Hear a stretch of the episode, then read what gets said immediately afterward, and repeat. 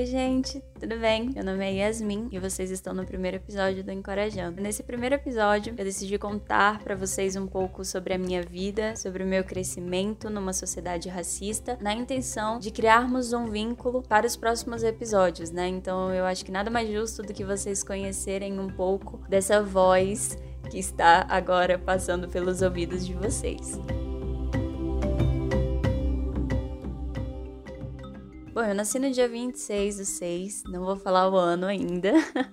e a minha mãe é uma mulher que se entende por parda e o meu pai era um homem preto. Meu pai foi assassinado quando eu tinha quatro meses e desde então eu fui criada pela minha mãe e pela minha avó e os meus tios, que sempre foram muito presentes na minha vida. A minha mãe nunca viu a necessidade de falar a palavra negro comigo dentro de casa. Minha mãe nunca viu a necessidade de, na verdade, me ensinar que o mundo iria me ver de uma forma diferente como as pessoas da minha casa me viam. Então, eu nunca fui uma menina preparada para me ver da forma que eu realmente deveria me ver. E aos 5 anos de idade, eu sofri o meu primeiro ato racista. Eu estava na escola e um garoto de sala havia levado banana de lanche. Ele tirou a banana da lancheira, olhou para mim e falou: "A macaquinha quer banana?"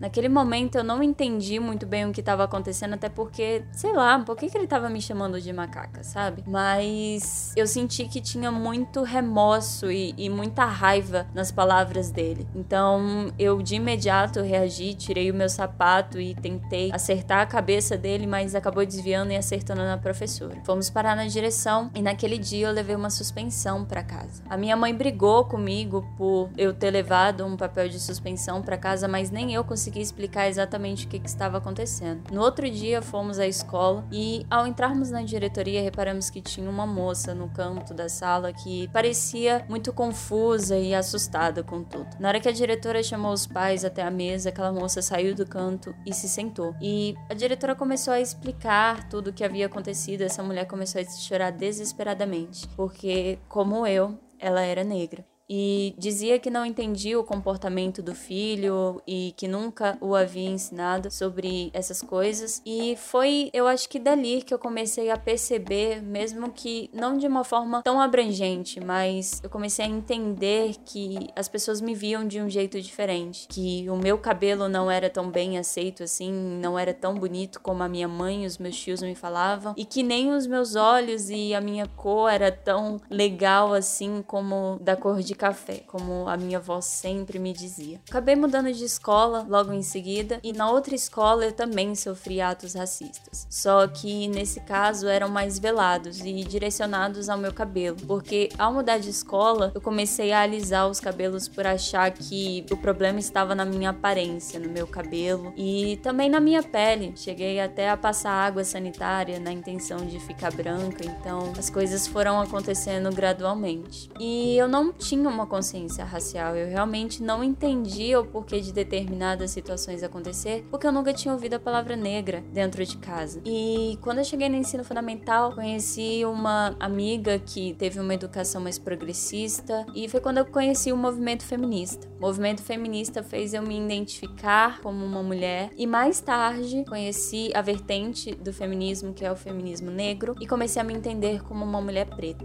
Logo em seguida, também me envolvi no movimento negro negro e foi quando comecei a engajar a minha luta. E em todo esse processo, o que aconteceu comigo foi nada além do que um grande salto de entendimento, de conhecimento e principalmente um salto de autoestima. Eu era uma menina completamente introspectiva, que não conversava, que não tinha uma oratória muito boa, por incrível que pareça, e isso começou a ser desenvolvido no momento que eu comecei a entender o meu espaço, o meu lugar no mundo. Logo em seguida, eu comecei a produzir vários trabalhos todos os anos na escola, sempre encabeçando e estando à frente de vários projetos e sigo assim até hoje. Para reflexão de tudo isso, eu acho que a primeira coisa que precisamos pensar é por que que uma menina de 5 anos deveria ter sido preparada antes para se deparar com determinadas situações? Por que que as crianças negras não têm o direito de apenas viverem as suas vidas e não necessitarem ser preparadas para encarar determinadas situações hostis na rua. Então, não era para minha mãe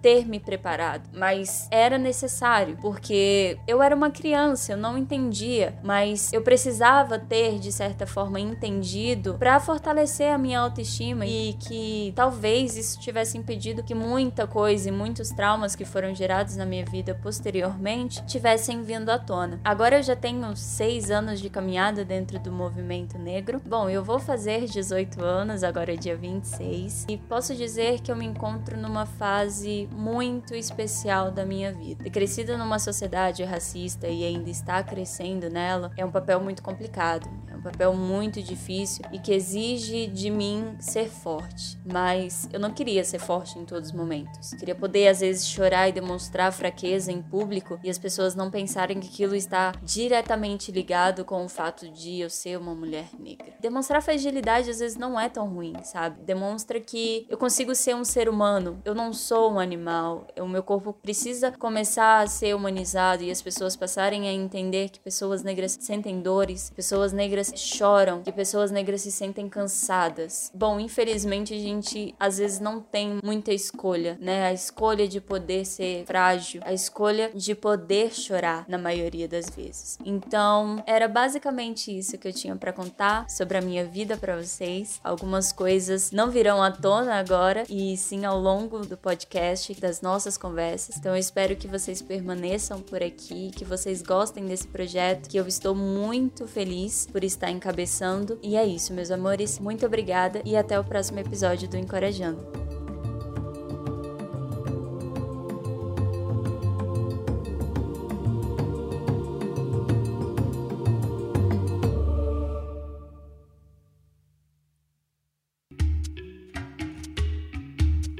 Este episódio é uma realização de Preto.